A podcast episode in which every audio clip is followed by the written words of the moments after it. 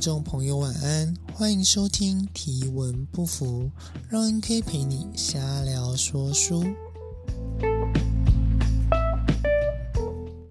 昨天聊歪了，那今天就来聊正事。那就主要是想要跟大家分享一下我最近在筹措财源的心路历程，就想办法要赚钱。那这个欲望或是这个感，这个动机是来自于就面对这个疫情的冲击，我失去的工作，但是这我我还没有失业啦，就目前处于留职停薪的状态。不过老板真的非常的优质，反正他。也做了一些措施来帮助大家。总之，它可以让大家过得不那么惨。可是，这终究对我的主要的财入、主要的收入有巨幅的影响。又因为学生不能够去健身房上课，那我就不能教课，我不能教课，我就不会拿到钱，就那么单纯。可以把鸡蛋放在同一个篮子里面，终究是一件危险的事。如果我的财源就我的收入来源就只有一个地方，那那个地方爆炸了，然后我就真的爆炸了。所以我必须要想办法来因应这样子的风险，那就是找到其他获利的管道。那大概研究了一下，大概就两种，第一种就是投资，第二种就是成为一个内容创作者。毕竟在想象里，除了呃，如果有一个正职。那我如果还要再有其他的收入来源的话，那我就我就必须要有兼职。可是这个兼职理论上不能够，诶，不能够消耗我太多的精力。毕竟我其实其实哦，不知道有没有跟各位分享过，你要当教练上课是很累的一件事情。但是这不是不是身体生理上面的累，而是。精神专注、心理上面的累，因为我必须要很专注的观察学生的动作，要一直思考接下来要安排什么样的动作。那学生遇到的这个问题，我可以有什么手段去处理？所以在教课，如果教很多课，对我来说真的是一件非常非常累人的事。不过，就像之前在准备比赛的时候看的那本欲罢不能的书，或是去查了一些相关的资料，一些在说明。你很多人越滑手机越累，其实那是因为大脑它并没有真正的休息。你在你如果比如上班精力很集中很累，那你必须要呃下班之后你就必须要休息嘛。可是你休息的方式如果是来自于那些被动式的娱乐，那其实只会让你越休息越累，因为大脑并没有真正的去从刚刚的压力里面得到释放。所以你要让大脑转移那样子疲累的感觉，你就必须要找另外一个类型的事情来好好去做。比如说你，你比如健身就是一种健身啊、爬山啊、读书啊，甚至写作，你都有机会获得比躺在沙发上面耍废更好的休息。就那个才是对过度工作的大脑比较舒适的状态。好，扯远了。就是我如果要找一个兼职。那他又不能够耗费我太多的时间，就比如说，如果我都已经累得要命，然后我又还要去便利商店打工，那我一定会很赌烂，就那个状态也不是我希望的。所以这个兼职在理想上，它还必须要是另外一件我喜欢做的事情。哎，对，我其实蛮喜欢教课，也蛮喜欢训练的。所以那这样的事情听起来就和现在的成为一个内容创作者是比较符合我的想象，跟我能够做的事。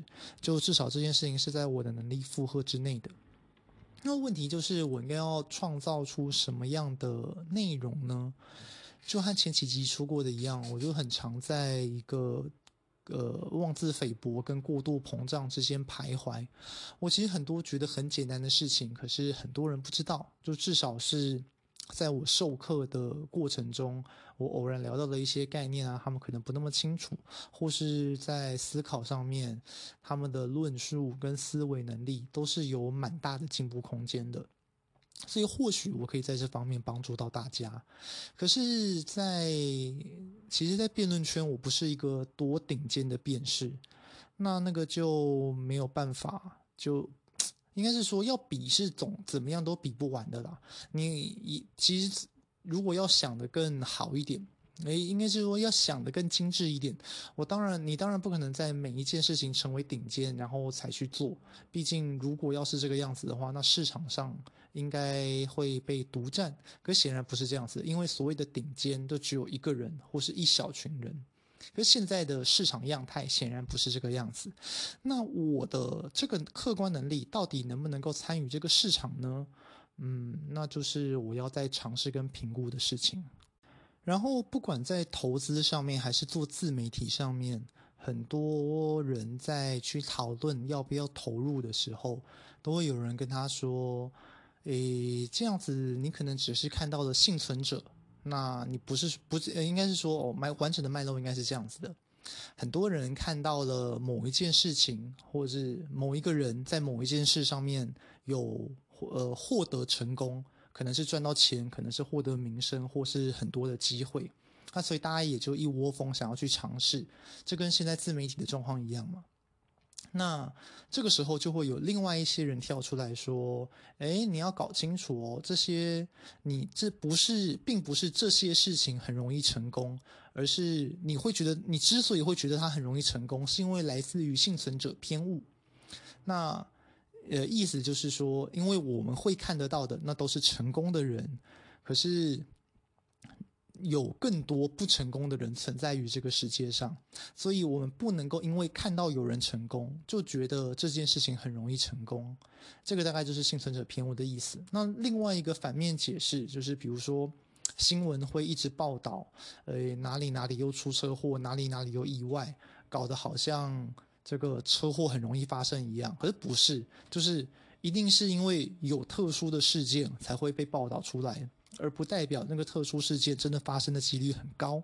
哦，这个就是最基本幸存者偏误的概念。那。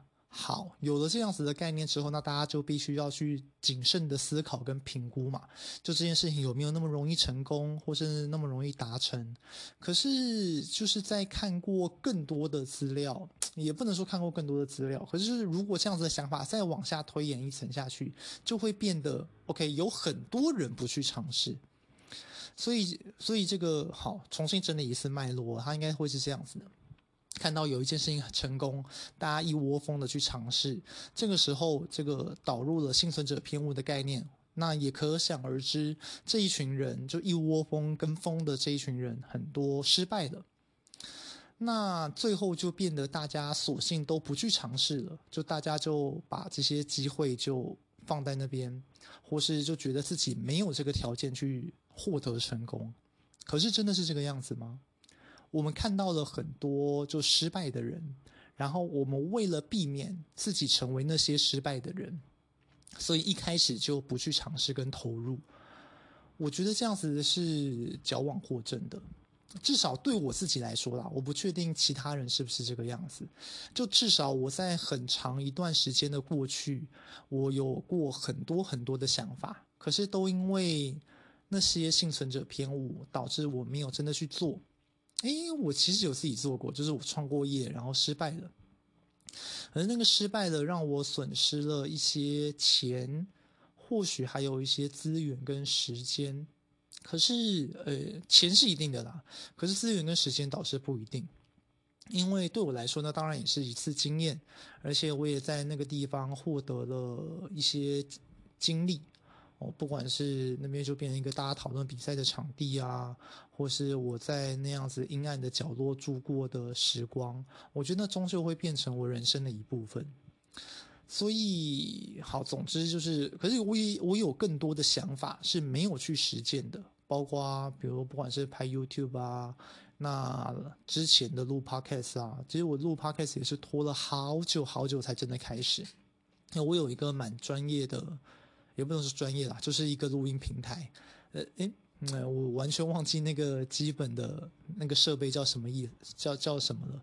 反正我有，反正阿军会处理。那总之就是我有买了一些关于跟录 Podcast 相关的设备，可是我好久之后才开始录。我觉得我就陷入了呃灭亡者谬误，还是灭亡者迷思。啊，不对啦，应该就叫就叫做灭亡者偏误才对。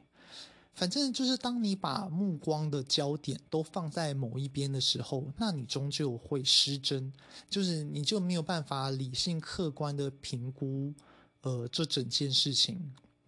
这个是我想分享的概念，就是我至少这一路的写一路走来的感受。诶，如果我失败了会怎么样？比如说我录 Podcast 失败了，那那到底什么是失败？比如说没有人听，或是。诶，诶，好像好像 Podcast 上面的失败就是没有人听嘛。可是那又怎么样？我就说了一开始的定位，我就把它落在我和自己的对话，然后分享给大家。那这件事情其实根本就无所谓成功或失败。当然，如果我的最终的目的是获得收入，那的确离成功还有好长一段距离。但那又怎么样？比如说，至少在短期而言，我还有家里的支持，我失败得起。我失败得起，嗯，我觉得我之前就是太容易落入这种灭亡者偏误了。有好多事情哦，其实比较多的应该是写部落格吧。以前在我高中、大学的时代，有大概十十几年前、十年前左右，那台湾的 blog blogger 大部分都存在于无名小站。那后来无名小站倒站了。大家也长大了，就越来越少去写那些日记型的 blog。其实现在的年轻人看起来也不太写部落格，大部分都是玩 IG，连 Facebook 也不玩了。可是，哦，说到这个，应该又可以谈论一小一小段，就是以前大家的所谓的大家，就我们啊，都所谓的年轻人，是很习惯用文字来记录自己的日常的。几乎每个人都有菠萝格，就每个人会很认真的书写一些文字在上面。可是现在文字慢慢的变少了，从 Facebook 开始，然后从无名小站到 Facebook，就是一个从长文章变成短文章的过程。就你看，大部分的人用 Facebook，除非要分享一些专业的意见，当然现在长文还是有啦。可是呢，跟以前大家普遍的长文来说，我几乎敢赌，就是在无名小站时代的平均文章长度，保证是比 Facebook 还要更长的。好，那可是从 Facebook 到 IG 之后，那文字又变得更短了。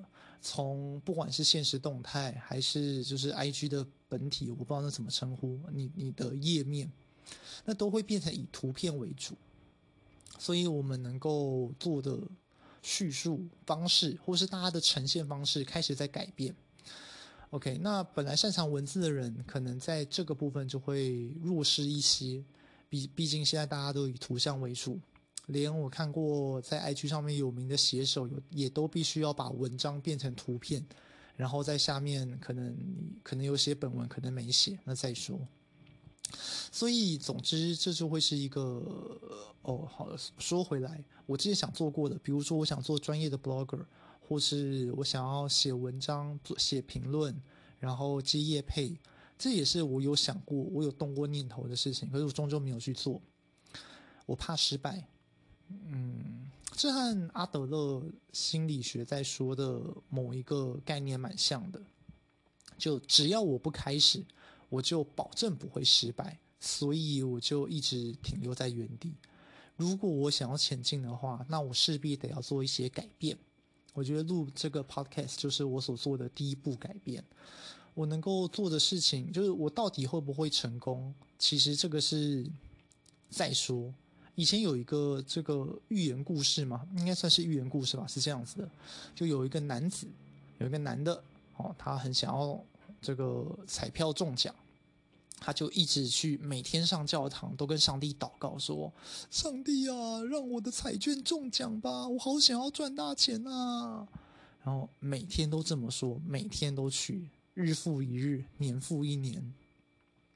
上帝忍不住了，就毕竟他虽虽然想要想要这个中彩券是一个蛮不切实际的愿望，可是这终究一来，他是一个。他也不荒诞，他也不违法，对不对？就是他就只是一个很很本能的初始的欲望，大家都大大家都嘛想要不劳而获，可上帝就看他这个一来这个不是一个什么什么离经叛道的愿望，二来就他也真的很虔诚，毕竟这个日复一日年复年的来祷告，上帝忍不住就跟他说了一句话：“那你好歹去买张彩票吧。”这个故事其实就像是，就仔细想想想起来，这个预言也还蛮深刻的，就跟我现在在做的事情，或是我过去应该是说我没做的那些事情一样。如果我想要获得成功，可是我却一直不开始，那我就不可能有机会。我觉得我自己啦，过去实在是太害怕失败了。可是即便失败了，我就胡搞一通，那又怎么样？可这又会面临到下一个层次的思考。如果我是胡搞一通的话，那我就终究不可能成功，也不能说不可能成功了。那成功的几率就显然小很多嘛。哦，可是认真搞还是瞎搞，我要付出的成本显然是不一样的。可是我如果不敢投入的话，那我终究就不会有收获。所以。嗯，像这个今天刚跟泽泽的专员，也是我的一位学生，开完会就讨论了一下。我觉得这或许就是从这个 podcast 开始，就是我希望为我的人生做的多一点改变吧。希望我能够真的往前走一些。